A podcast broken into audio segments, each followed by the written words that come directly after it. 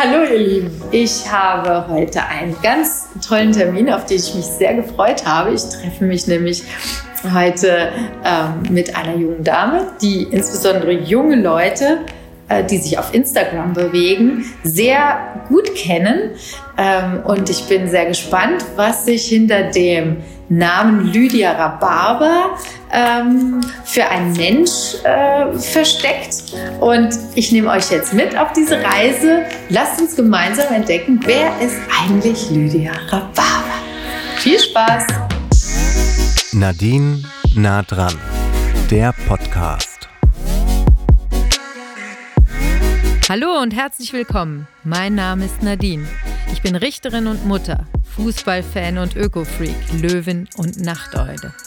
Mir liegen die Menschen in Marburg am Herzen. Ich besuche Menschen. Ich stelle Fragen, ich höre zu. Viel Spaß.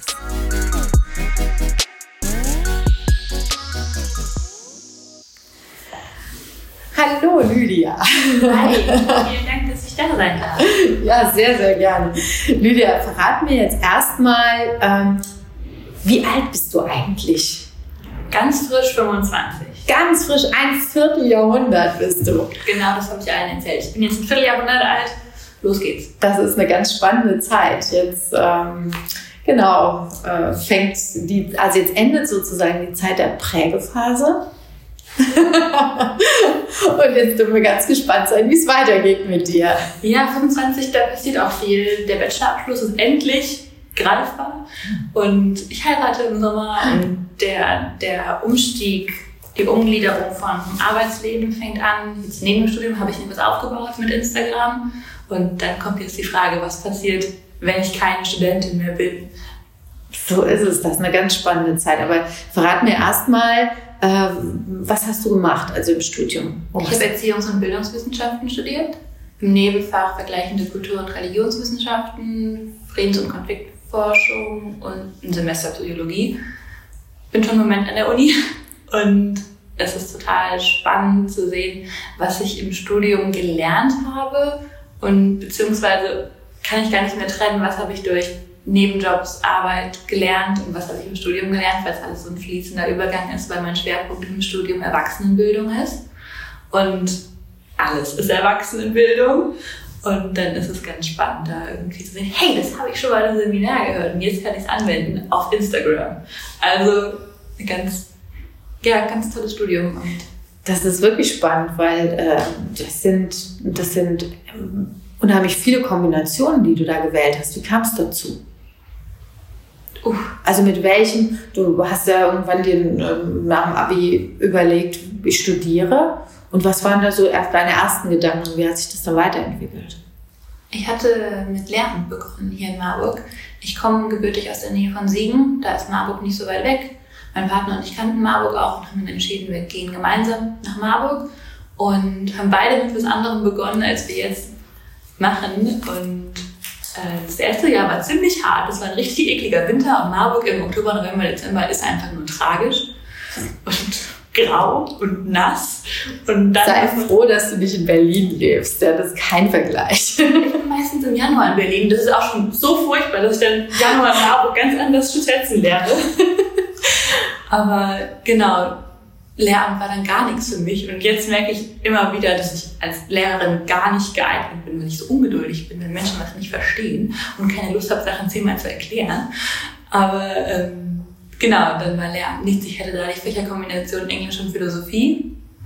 Und das einzige Seminar, die einzige Vorlesung, die mir Spaß gemacht hat, war die Erziehungswissenschaftsvorlesung im Audimax bei Frau Dr. Maschke. Und ich war, es war um mich geschehen.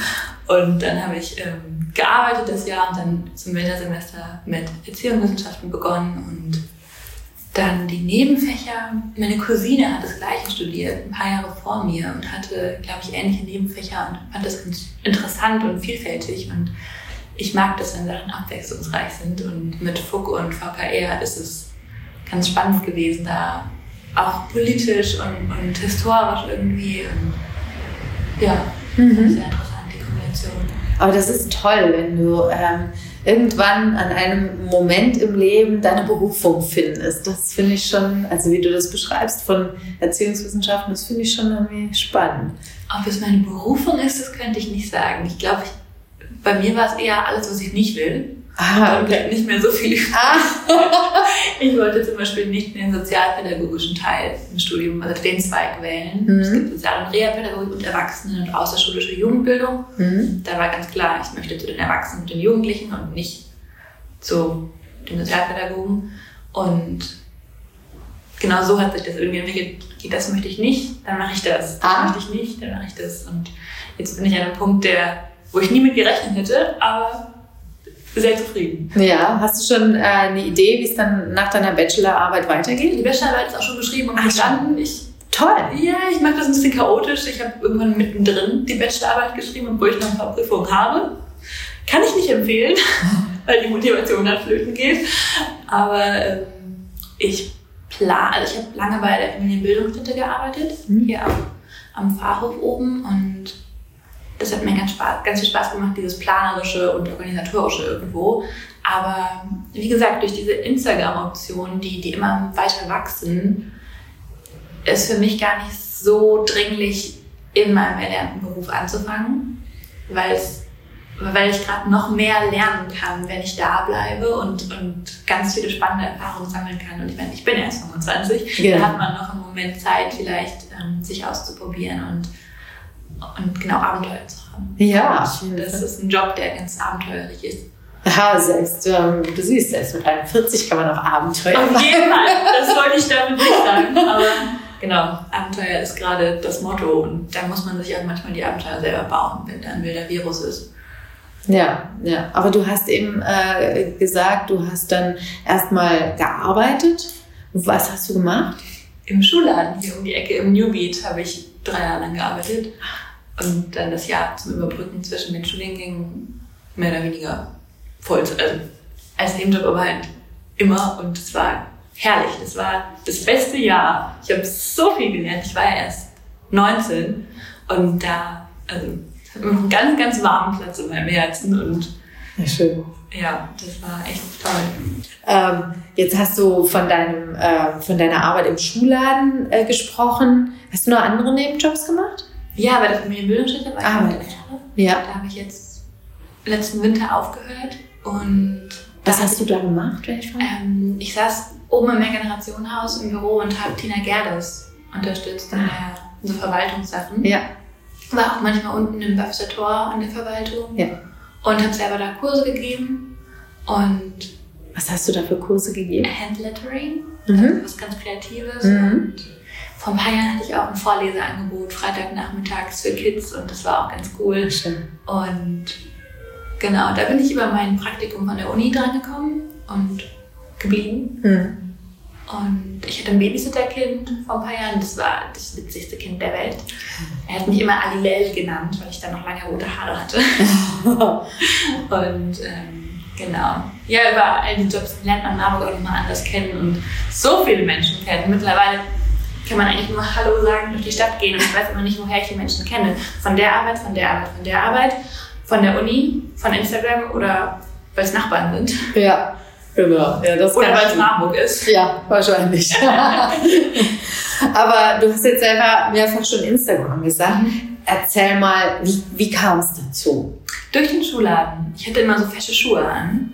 Und manchmal ist ja nicht so viel los. Und dann kam das Handy raus und dann habe ich ein Foto gemacht, weil ich mit einem schönen Boden in schönen Schuhen stand. Und habe dann irgendwie mehr oder weniger so ein Fototagebuch geführt und jahrelang hat es niemanden außer meine Mama interessiert und meinen fünf Freunden.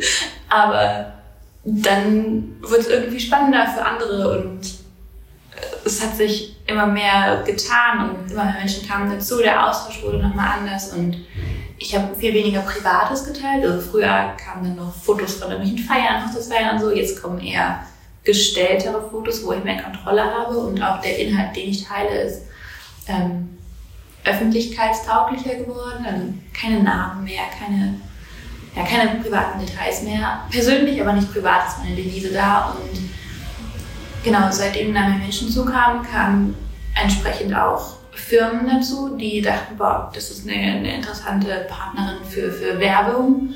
Und daraus hat sich ein Job entwickelt. Ja, Wahnsinn. Mhm. Das sind dann die, ähm, die man modern als Influencer bezeichnet. Genau. Ne? genau. Also du gehörst jetzt schon dazu, zu dieser Gruppe. Genau, genau. Ich finde, der Begriff sollte auch ein bisschen weniger negativ konnotiert werden, weil. Ist er das? Ja, doch, doch. Ich glaube, jeder hat dann so ein Bild von.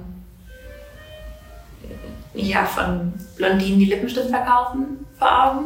Vielleicht nicht jeder, aber so kommt es mir in den Medien häufig vor. Das ist eine Dagi und eine Bibis Beauty Place, Palace, ähm, Mhm. dass die Vorzeige-Influencer sind, wobei es so viele Menschen gibt, die, die für etwas beeinflussen wollen, was, was gute Werte zum Beispiel sind oder Pfützenspringen oder Hobbys oder den Alltag. Dazu zähle ich mich jetzt mal, dass bei mir geht es eigentlich nur darum, wie wunderbar der Alltag ist und was da alles zugehört und Marburg und Stricken und Pfützenspringen und all sowas. Und das finde ich, kann man gar nicht in einen Topf werfen mit, mit komplett kommerziellen ähm, Accounts. Bei mir gibt es auch bezahlte, aber Ähm, Du hast jetzt gerade schon von äh, so ein bisschen dein, so ein bisschen angerissen, was so deine Idee oder wie, was sich für eine Idee entwickelt hat, muss man ja sagen.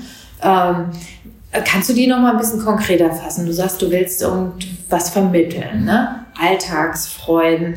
Aber und welche Werte sind es noch, die dann, du hast ja zum Beispiel ein dieses Farbkonzept, habe ich, mir- hab ich mir sagen lassen, ich habe es mir danach angeguckt und habe es tatsächlich wiedergefunden.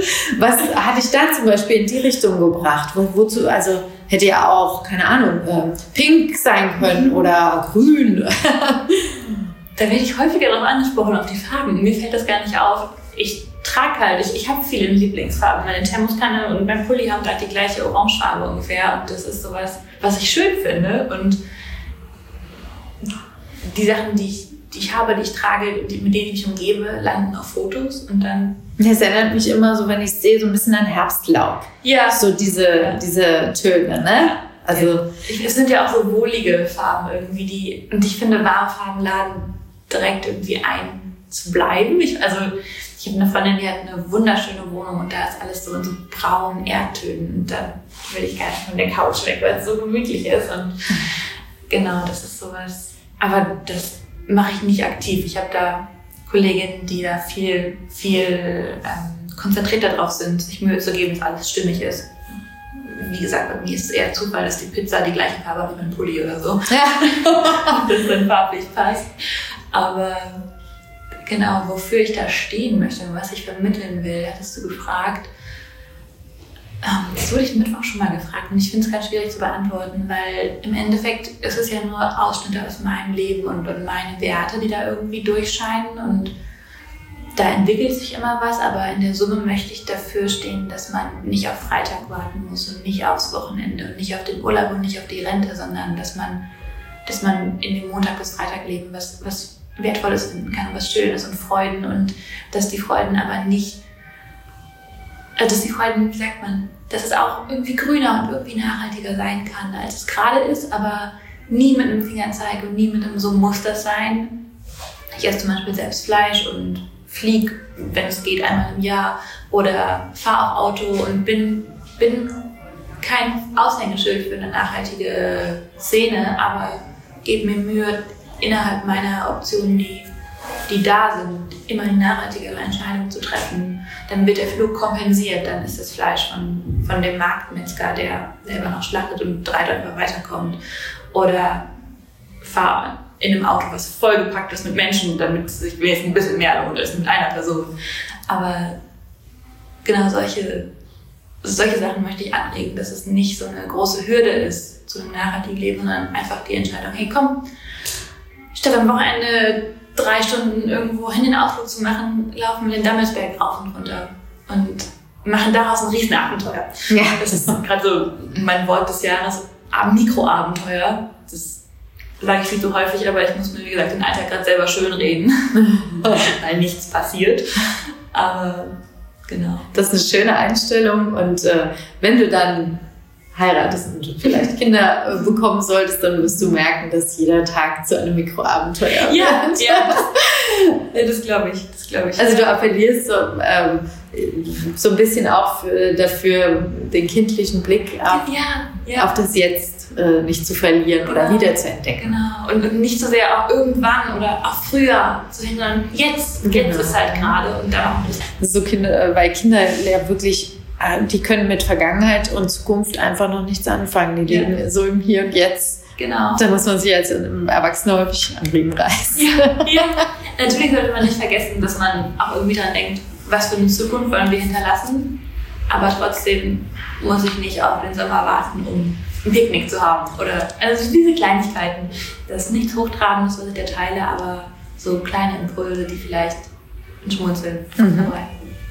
Also ich habe dich ja tatsächlich ähm, kennengelernt oder bin äh, darauf aufmerksam geworden über, äh, über Nachbarinnen, die sind in deinem Alter und die sind auch in der, in der Schule auf dich aufmerksam geworden und haben gesagt, so ihre Freundinnen und so weiter, die äh, folgen dir und das ist da so eine, so eine Sache gewesen. Und ich fand es dann ganz lustig, äh, den Namen, weil man den sich total gut merken kann. Ich dachte, wie kommt diese Frau auf diesen Namen? Verrätst du es mir? Ja, die Erwartung ist immer, dass da eine ganz wilde Story hinter ist. Aber ich mag keinen Rhabarber. Ich habe mir jetzt antrainiert, mal Rhabarber-Limo und Rhabarberschorle zu trinken. Mit Rhabarberkuchen kann man mich jagen. Aber ich hatte vor fast zehn Jahren meinem Papa meine Haare gefärbt. Die sollten rot werden. Aber es wurde so ein, wie, wie der Pinkton von Rhabarber. Und weil ich sehr viel rede, meinte damals eine Klassenkameradin, Rhabarberfarbene Haare, du bist ja Lydia Rhabarber. Laber-Rhabarber, Lydia. Irgend sowas. Und das war die Zeit, wo man auf Facebook nicht seinen echten Namen angegeben hat. Und okay, Lydia Rhabarber passt. Und jetzt heißt ich überall im Internet Lydia Rhabarber, weil der Name ja auch niemals belegt ist, weil niemand sich Rhabarber nennt. Irgendwie ist das jetzt Programm geworden und es gibt Hashtags Rhabarber Outfit oder Rhabarber Journals für mein Handlettering-Zeug. Es ist schon irgendwie zur Marke geworden. Das ist richtig witzig. Ja, das ist wirklich. Was problematisch ist, wenn ähm, äh, Geschäftspartner, Kooperationspartner mir Post schicken und das an Lydia Rhabarber adressieren. Das kommt nicht an, aber so ist das. Ja, das, das glaube ich. Also da ist ja äh, der Postbote wahrscheinlich heillos überfordert. Das steht vermutlich. Oder du machst es, klebst es tatsächlich an deine Klingel. Ja, ich bin kurz davor. Aber du hast gesagt, du äh, kommst ursprünglich aus Siegen tatsächlich. Aus einem Dorf in der Nähe. Ah, okay, auch ein Kind vom, vom Ja. Lande. Ja. Und du hast gesagt, dass dein Partner, dass ihr euch zusammen überlegt habt, nach Marburg zu kommen. Und du bist total jung. Und du überlegst dir mit deinem, seit wann bist du mit deinem Partner zusammen? Seit Dezember 2013, also schon einen Moment. Ja, lass mich jetzt, äh, Sieben Jahre gut. wow. Das heißt, ihr habt euch wo kennengelernt? In der Schule? In der Schule. In der Kurz vorm Abi, genau. Das war ganz süß eigentlich. Aber Ach, okay. Und dann gemeinsam eine Entscheidung getroffen und ja, das, ja, wir sind mit 18 zusammen ausgezogen und dann zusammengezogen direkt. Würde ich, glaube ich, niemandem empfehlen, aber es hat hervorragend geklappt. Also, im Nachhinein frage ich mich, was, haben, was hat uns da geritten, dass wir das für eine gute Entscheidung hielten. Wir waren kein Jahr zusammen, wir waren praktisch Babys, aber jetzt wird geheiratet. Also. Aber dann scheint das Rezept doch gar nicht so schlecht zu sein. Ja, aber ich würde kein Patent drauf anmelden. Ich weiß nicht, ob es für jeden funktioniert. Was ähm, würdest du sagen, sind äh, die Vor- und was sind die Nachteile, wenn du äh, direkt mit dem Partner, also du bist ja praktisch aus, aus dem Elternhaus ausgezogen und dann direkt zum Partner gezogen. Der Nachteil ist, wir hatten nie dieses WG-Putzplan-Ding und sind beide totale Chaoten. Deshalb ähm, ist es deutlich anstrengender, da so einen, ja, eine vorzeigebare Wohnung immer zu haben, weil es halt nicht intuitiv kommt bei uns beiden. Und ich glaube, durch eine WG wäre das eher gekommen, weil man bei fremden Menschen natürlich eher mal Da will ich dich direkt äh, desillusionieren. In keiner WG Oh funktionieren die. Putzpläne. Oh. Okay, dann sehe ich keinen Nachteil mehr darin. Also da mach dich von diesem Gedanken frei. Ja? Also Okay, ach, schön. Seit sechs Jahren denke ich mir, oh nein, hätten wir getrennt gewohnt, erst dann wären wir jetzt nicht solche Chaoscamper, aber. Ganz im Gegenteil. Also ja. da macht dich frei von dem Gedanken. ein großer Vorteil ist, dass wir ähm, alles zusammen erlebt haben. Also von, von Hochzeiten bis Todesfälle waren wir immer direkt die erste Person, die, die da war für den anderen. Und zusammen groß geworden. Haben, haben uns auch irgendwie gegenseitig nicht erzogen, aber haben, sind sehr aufeinander geprägt jetzt, weil man halt so viel und so nah miteinander erlebt hat. Mhm. Was man natürlich auch machen kann, wenn man nicht zusammenlebt, aber ich glaube, es ist nochmal ein anderes Erleben von Beziehungen, wenn man da ähm, so jung und so nah beieinander ist. In einer fremden Stadt und niemand kennt. Absolut, absolut. Nun haben wir eben schon über die Frage ähm, Influencer und wie ist das, wie ist das belegt ähm, für dich.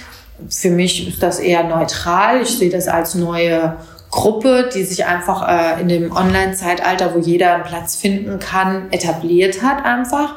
Und ich bin da erstmal offen. Also ich nehme das einfach nur wahr, dass ein Influencer dafür steht, dass er Leute beeinflusst und das kann in jeder Form sein. Das kann ja. natürlich im Beauty-Bereich sein, aber eben auch im öko-fairen Bereich oder so. Das ist erstmal ein wertneutraler Begriff. Genau. Sollte es zumindest sein. Genau, so nehme ich das auch wahr. Sehr schön. ähm, aber äh, du hast ja auch, ich habe dir auch gesagt, ich bin über meine ganz äh, jungen Nachbarinnen auf dich aufmerksam geworden.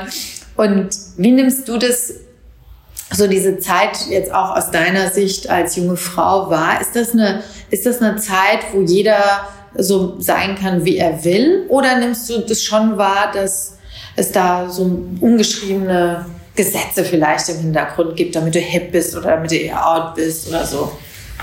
Das ist eine ganz spannende Frage, die, die sich nur sehr umfangreich beantworten lässt, glaube ich, weil es natürlich Erfolgsformeln gibt, nenne ich es mal. Wenn ich mich so und so präsentiere, wenn ich die und die Sachen habe und teile, ist es innerhalb der Blase, in der ich mich bewege, das In-Produkt und, und der Trend. Mhm. Also auch die Ökos haben Trends und äh, Strömungen, die. Oh, Dein Lieblingshund. Was, was ist das für eine? Ich Miniaturwindhund. Liebe Windhunde. Ist das wahr?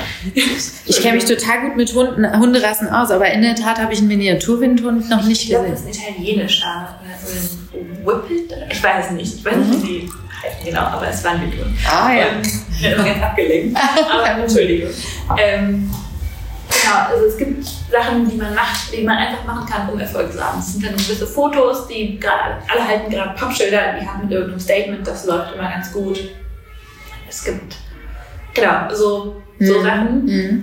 Aber ob jeder sein kann oder Raum für alle ist, ähm, würde ich sagen ja, weil es nichts gibt, was es nicht gibt im Internet und man findet bei, bei allen Themen, Lebenslagen die Gleichgesinnte. Mhm. Äh, was ich schwierig finde, manchmal mich daran zu erinnern, das Internet ist nicht die Realität unbedingt. Zum Beispiel ist es mir total wichtig zu gendern in meiner Sprache, weil ich das über, über das Internet so mitbekommen habe in der Blase, in der ich mich bewege. Und das ist was, was sehr präsent ist, auch im Stammtisch und in meinem Freundeskreis. Aber in echt, im Alltag, gendert niemand. Hm. Und das spielt keine Rolle, hm. so überspitzt gesagt. Und da muss man sich erinnern, okay, ich komme halt aus einem anderen Kontext und muss mich erinnern, dass es hier wieder anders ist. Mhm. Oder manchmal kommt es mir vor, als hätten alle das eine Paar Schuhe. Oder ich stricke ja sehr viel und die Pullis, die ich stricke, sind auf Instagram auch häufiger gestrickt. Da sind unter dem Hashtag von dem Pulli dann 5000 Fotos. Und okay, jeder hat diesen Pulli gestrickt. In echt kenne ich niemanden, der diesen Pulli hat. Das muss man sich auch mal wieder vor Augen rufen. Es ist nicht unbedingt, also Instagram ist nicht die Realität und nicht unbedingt mein, meine Erfahrung vom, vom Alltag. Mhm. Das ist, glaube ich, ein ganz guter äh, Ansatz nochmal, dass du einerseits, du hast ja einerseits die positiven Facetten des Internets beschrieben, weil es schon viele Möglichkeit findet, sich auch irgendwo wiederzufinden. Auf jeden Fall. Und auch mal, wenn man äh, gerade den Eindruck hat, man ist völlig alleine mit seiner Ansicht oder so oder, oder seiner, seinen Interessen, dass man dann da doch äh, meistens irgendwas findet, aber andererseits, dass man auch den Blick dafür verlieren muss, was ist in meiner unmittelbaren Umgebung. Genau, genau.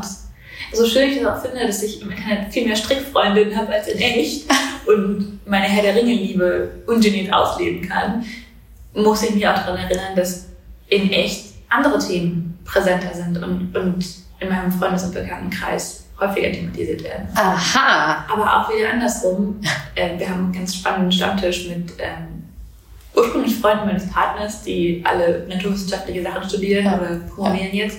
Und da wird politische Sachen durchexerziert und das ist total Thema. Und wir haben da alle ganz viele Meinungen und es ist so ein bereichernder Austausch. Aber auch da, das muss vielleicht auch nicht auf Instagram geschehen, in dem Umfang. Mhm. Ich glaube, in beide Richtungen gibt es da nicht Grenzen, aber Punkte, wo man sagen muss, okay, das ist eher in dem einen Bereich als im anderen. Zumal Instagram den differenzierten Austausch nicht so richtig ermöglicht. Ne? genau. Im Grunde genommen muss man immer darauf verweisen, dass man gerne das Gespräch mal suchen und führen kann. Ne? Genau, Mhm. genau. Das sprengt halt jede Kapazität und ich, ich bin unglaublich dankbar, weil ich gar keine gemeinen Nachrichten kriege. Ich glaube, ich kriege vier gemeine Nachrichten im Jahr und die sind, deine Grammatik ist so schlecht. Aha, okay. Damit kann ich dann sehr gut umgehen. Aber Kolleginnen, die deutlich politischere Themen aufgreifen und auch polarisierendere, da kommen Anrufe von sexualisierter Gewalt und es wird direkt auf ihr Geschlecht runtergebrochen, gar nicht das, was sie sagen. Und, und der Hate,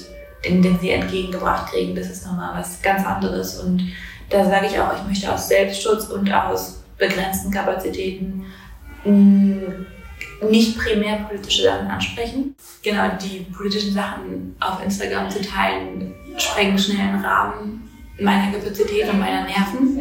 Deshalb halte ich es immer in einem Rahmen, der eher bei den einzelnen Personen zum Nachdenken anregt, aber nicht in Diskussionen mit mir ausartet, sondern dass sie es vielleicht mit sich ausmachen, was ist mein Standpunkt dazu und dass man herausfindet, was, wo, wo, wofür stehe ich eigentlich und nicht, boah, da sagt du dir was, das kann ich nicht gut finden, da muss ich sie jetzt für zerreißen, sondern einfach Mhm. in, einem, in einem gesitteten Rahmen bleiben.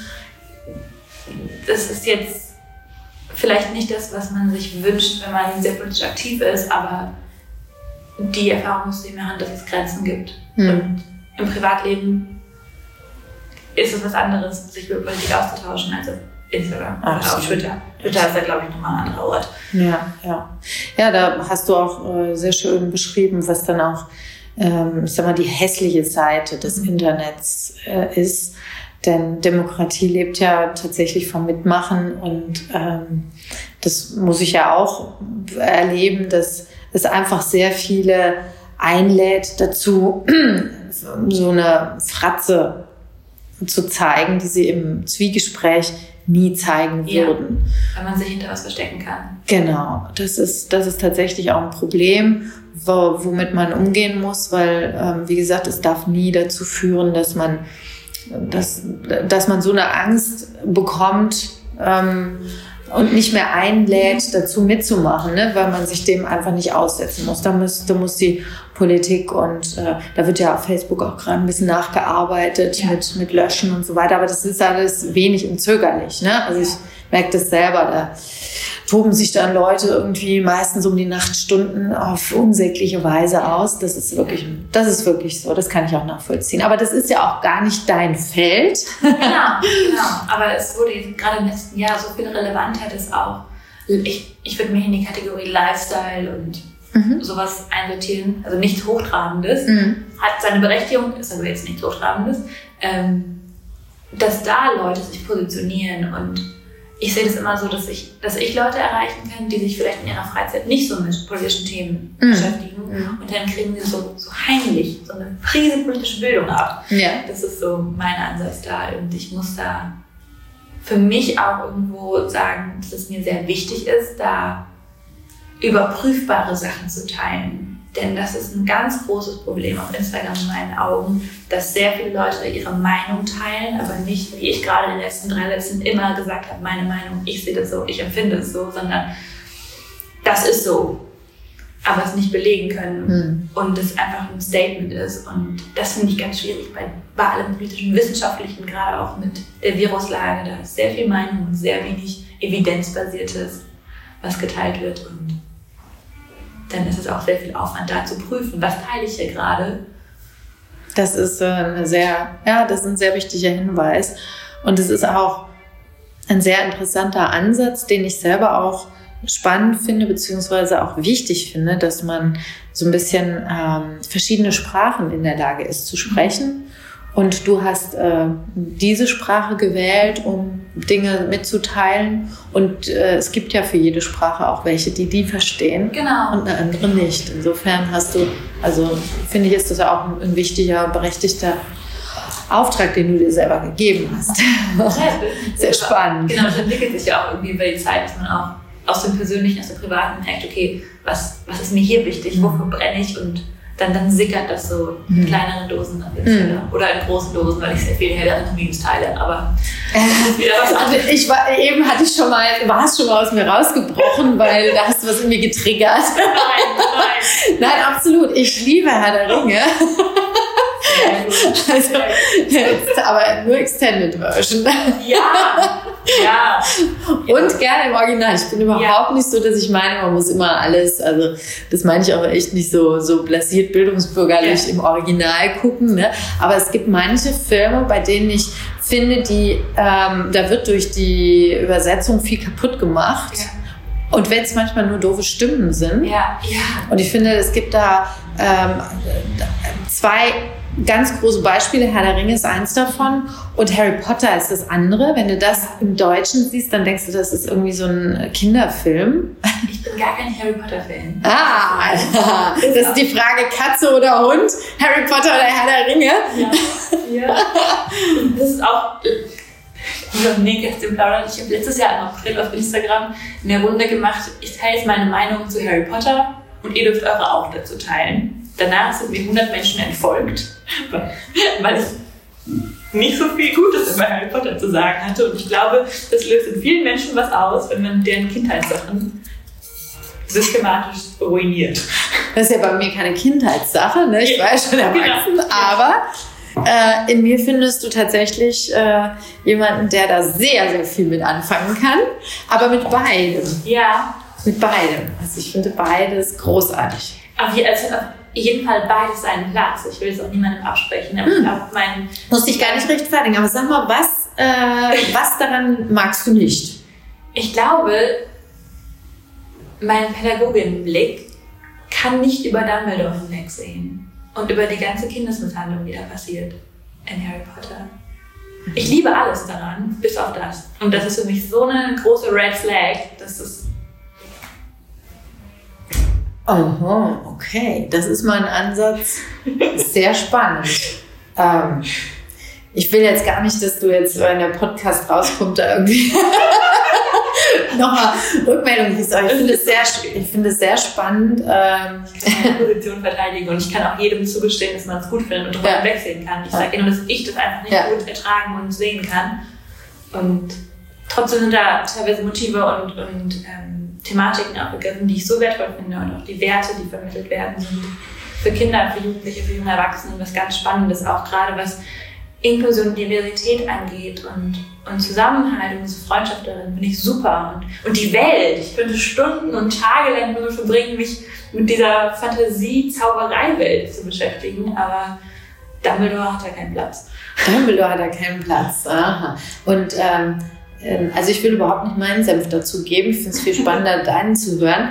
Ähm, aber sag mal, was, äh, was ist da dein Blick auf Dumbledore tatsächlich? Die Richterin in mir würde ihn wegen unterlassener Hilfeleistung und ich weiß nicht genau, wie sie sich nennt, aber Kindesmisshandlung wahrscheinlich einfach hinter Gitter schmeißen, weil J.K. Rowling leider auch ein paar Fehler in der, also es ist nicht alles ganz zusammenhängend, wie sie manche Sachen aufgebaut hat. Theoretisch hätten manche Sachen nicht so passieren müssen, weil es woanders nicht so passiert und wie auch immer. Ja, können wir gleich nach dem Podcast noch drüber reden. Aber äh, Harry hätte nicht bei den Dursleys sein müssen. Er hätte nicht hungern unter, unter der Treppe leben müssen. Und äh, was in Hogwarts passiert ist als, als Schulleiter, wo er die Augen zugemacht hat, das finde ich unmöglich. Kinder wurden versteinert, Arme gebrochen. Ich habe die Hälfte schon vergessen, aber das ist Unterlass von, von Sorgerechtspflicht. Also, ich bin, ja, vielleicht bin ich da auch gar nicht zu, zu im, im Thema, dass ich es furchtbar finde und muss es einfach nochmal lesen, da finde ich es wieder besser. Aber Also du siehst eher in Dumbledore die Aufgabe, ähm, ein, einzugreifen und zu lenken. Auch zu stützen. und zu schützen. Mhm. Es sind Minderjährige. Es sind Kinder und das, was er von ihnen erwartet, können sie leisten, aber nicht, weil er nicht, nicht weil er da irgendwie eine, eine gute. Das war gerade eine Bekannte von mir. Ja. Das ist Marburg. ja, das war Ja, ja. Aha. Also ich, ich, ich weiß, worauf du hinaus willst. Also es, es hat seine Berechtigung, dass er sie da so machen lässt, aber trotzdem. Nein, es ist, es ist ein interessanter Blick. Ähm, ich habe da tatsächlich äh, einen anderen, man, man fragt sich immer bei so Büchern äh, was, aber das, das, äh, es gibt ja da immer viele Interpretationsansätze. Ansätze. ich habe da einen ganz anderen als du, können wir uns gerne nochmal drüber Ja. austauschen. Und ähm, finde es aber ganz äh, großartig, jetzt mal deinen zu hören. So ganz spannend. Aber wenn du dann andererseits Herr der Ringe so gut findest, da gibt es ja auch einige widersprüchliche Personen. Was ist dein Blick auf Herr der Ringe? Hier muss ich, wie ich den anderen Leuten zugestehe, dass sie Harry Potter als Kindheitsding lieben. Herr der Ringe ist für mich unantastbar. Das ist die beste Erinnerung, die ich von meinem Vater habe. Und das ist, es hat schon da diesen krassen Bonus. Aber ich finde es sprachlich in der deutschen Übersetzung wie im Original bereichernd. Also ich werde schlauer, wenn ich es lese, weil mein Vokabular besser wird. Und die Charaktere sind deutlich ähm, runder in meinen Augen und haben mehr eine andere Tiefe, ohne eine Bewertung reinzupacken. Ich finde, bei Harry Potter kommt sehr schnell eine Bewertung, dass Snape ja doch gut ist und dass man dann seine Meinung sehr anpassen muss. Und ich mag, dass die Charaktere in Herr der Ringe grau bleiben. Und bei Harry Potter wechselt es eher von, okay, Snape war furchtbar, auch für mich auch ein No-Go-Charakter, ehrlich gesagt, dass er am Ende zum Held wird. Ähm, aber genau, genau, am Ende wird er zum Held. Und Smeagol, also Gollum, ist immer nur grau. Und das finde ich wunderbar. Ich finde, in den Büchern ist er der, der mit Abstand spannendste Charakter, den man da finden kann. Und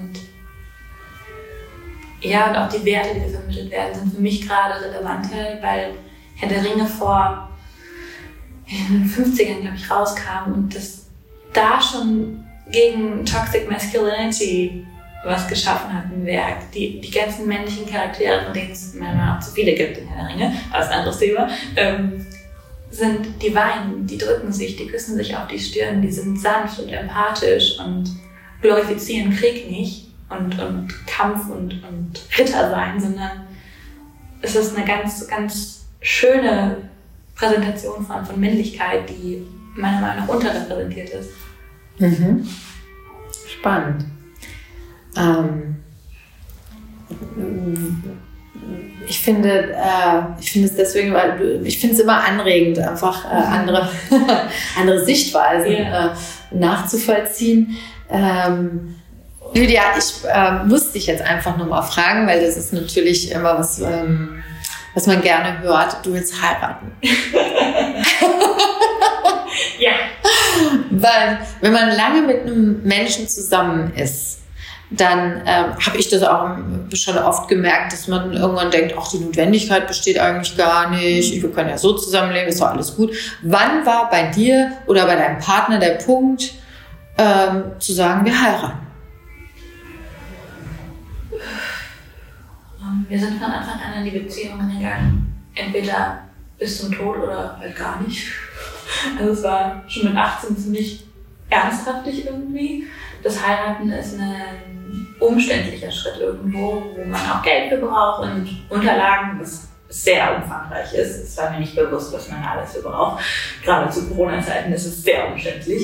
Aber das war irgendwie nie so wichtig, wie dass wir entscheiden, uns dafür zusammen zu sein. Aber 2019 war es so bei uns beiden so, ah, jetzt langsam kommen wir an den Punkt, da wäre das schon ganz schön und, und wir sind jetzt schon so lange zusammen, da ist eine Veränderung in dem, im Titel oder im, Beziehungskonstrukt vielleicht auch nochmal ganz schön. Und dann habe ich ihm das ganze Jahr über Anträge gemacht, hey, du heiraten? Ja, aber jetzt. war dann immer die Antwort. Und dann ähm, waren wir getrennt ähm, auf Reisen Und als er mich dann vom Ende meiner Reise abgeholt hatte, hat er mir ein Zimtbrötchen vom Wochenmarkt zum Verlobungsring gesteckt und dann war das ganz nett. Und genau jetzt.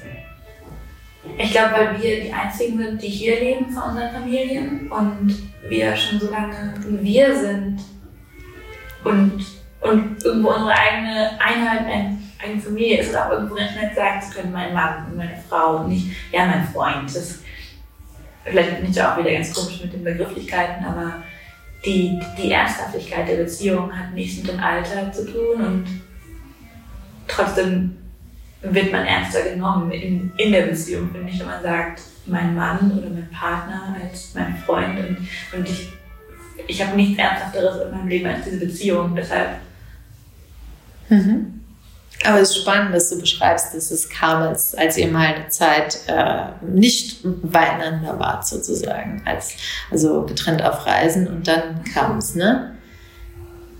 Es war schon vorher klar, dass wir das zeitnah wollen, aber ich glaube, dieser Antragsmoment, ja. wir hatten auch den Ring vorher zusammen ausgesucht, aber mein Partner meinte dann, ja, ich suche den Zeitpunkt aus. In der Fall, dann kam es für ihn. Und ich glaube, er war in Griechenland und meinte, oh, also jetzt würde ich eigentlich gerne Julie davon erzählen, aber sie ist nicht da. Das ist, glaube ich, ein guter Zeitpunkt zu heiraten. Ja, ja, ja. Das, das kann schon sein, dass das so dann das Moment, ja, man spricht ja heute vom Momentum, dass genau. das Momentum genau. war, was, was da gebraucht wurde, sozusagen. Ja. ja. schön. Und habt ihr, ich meine, man kann ja im Moment relativ wenig planen eigentlich, aber wie habt ihr euch das vorgestellt? Äh, wir hatten von Anfang an vor, dieses Jahr zu heiraten, nicht letztes. Da war es zum Beispiel ganz gut, dass wir da jetzt nicht irgendwie umplanen mussten. Und bisher sieht es auch aus, dass zumindest die standesamtliche Hochzeit so stattfinden kann, wie wir es uns wünschen. Wir wollen oben im Schloss heiraten. Also ohne kirchliche Trauung, dann gönnt man sich mal das Schloss, dachten wir uns. Und genau, was geplant wir haben jetzt Eheringe ähm, bei einer Goldschmiede im Südviertel in Auftrag gegeben, weil das so oder so relevant ist. Aber das plant man. Ich habe ein Kleid bestellt, das war dann auch recht preiswert und kann dann gucken, gewiss jetzt auch so noch ein Jahr im Schrank hängen, aber ja, so richtig erquicklich ist das nicht, aber ich glaube, der, der wichtigste Punkt am Heiraten für uns ist verheiratet sein und nicht die Hochzeit. Deshalb okay.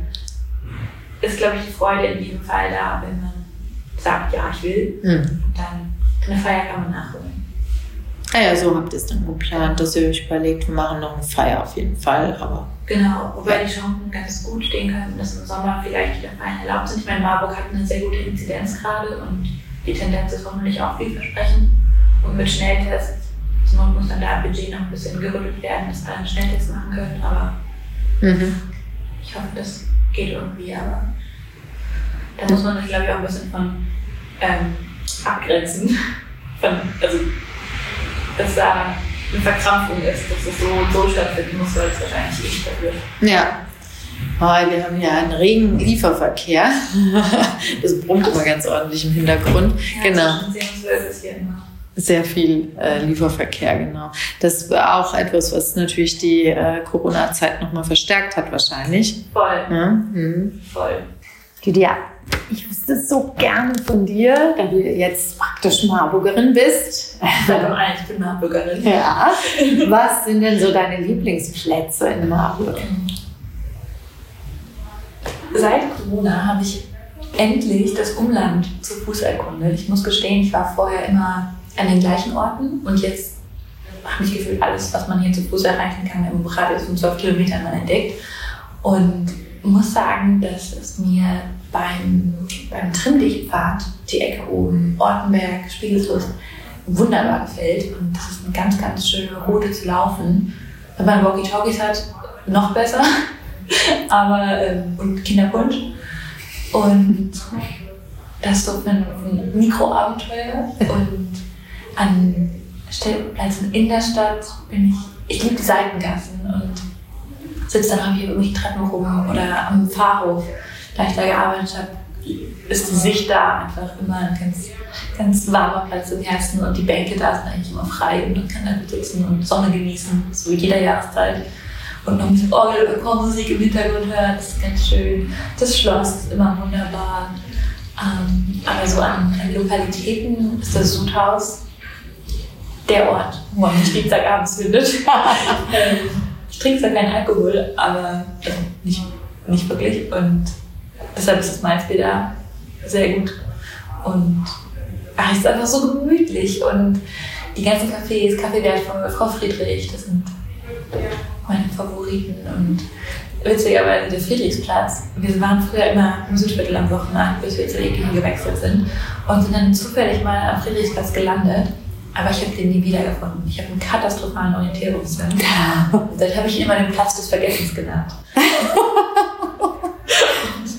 Jetzt schaffe ich es dann mit Absicht zu landen, nicht nur durch zufällige Abbiegungen, aber es ist immer eine ganz witzige Erinnerung. Und das Südviertel, die Laden, stimmt, die Laden, da war ich ewig nicht, weil es nicht so wirklich äh, geklappt hat mit, mit Sommer und Menschen sitzen zusammen, aber doch, ach, ich finde so, so viele Orte. Ich glaube, egal wo man sich hier wiederfindet, kann man da seinen Kaffee das Buch auspacken und sich freuen. Mhm. Begegnet immer irgendwelchen Leuten und die Wochenmärkte hier finde ich ganz, ganz toll. Mhm. bin da sehr gerne und genau an Läden. Also ich mag die Ecke Steinweg sehr gerne. Mhm. Einfach wegen Kaffee, wegen Annas Blumenladen und das, es ist so, so lebendig da. Das hätte ich nie gedacht. Wir ähm, wohnen jetzt schon sieben Jahre hier fast und da war Steinweg Neustadt immer der, der tote Teil der Oberstadt und jetzt kommt da so viel Leben rein. Das finde ich ganz schön. Mhm.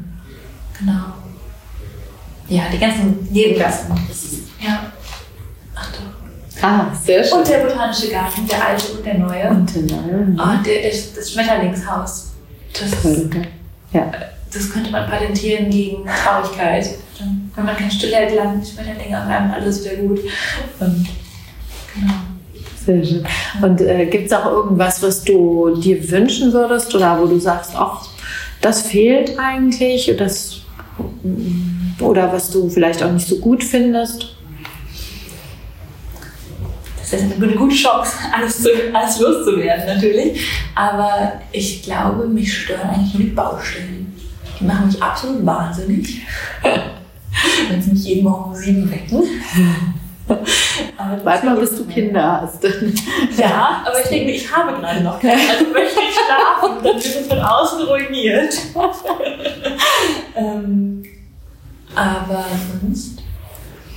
Ich finde weniger Leerstand natürlich toll in der Oberstadt, aber das ist, glaube ich, nicht in der Macht von, von uns da was zu ändern, weil die Inhaber in der, der Geschäftsflächen da, glaube ich, zu wilde Mieten verlangen, um da mutig zu sein und was zu eröffnen. Aber an sich finde ich es wieder schön zu sehen, wie viele sich doch trauen, gerade zu Corona. Also Typo Poetry, das sind äh, liebe Bekannte von mir, die haben jetzt einfach mitten in Corona einen super coolen Laden gemacht. Das ist da vorne, ne? Ja, der Schreibwarenladen. Irre. Mhm. Wunderbar. Und also da wird auch was gegen Leerstand gemacht und da trauen sich aber Leute was. Aber ich würde mir noch wünschen, dass die Stadt da ähm, noch mehr für tut, dass Menschen unterstützt werden, wenn sie sich was trauen und, und dann nicht durch so viele Ringe springen müssen, um da irgendwie den ersten Schritt machen zu können. Mhm. Ähm, zum Thema Fahrrad und Mobilität habe ich wenig Meinung, weil ich alles zu Fuß mache und Fahrradfahren aktiv meide. Aber ähm, nee, mhm. sonst. Also ich würde, wenn es sich nicht vermeiden lässt, äh, stopp. Ich würde gerne in Marburg bleiben, außer es lässt sich nicht vermeiden. Deshalb werde ich hoffentlich viel mitbekommen, was sich hier noch ändert. Mhm. Und ich finde es total lebenswert, auch mit Kindern hier auch in der Innenstadt zu, zu leben, weil weil alles so, so entschleunigt ist, kommt es mir vor. Und natürlich könnte es mehr Spielplätze geben, hätte nichts geben und mehr Bänke und mehr Blumenfelder, aber an sich ist es einfach überall irgendwas zu sehen und zu erleben. Das finde ich sehr schön. Ja, sehr schön.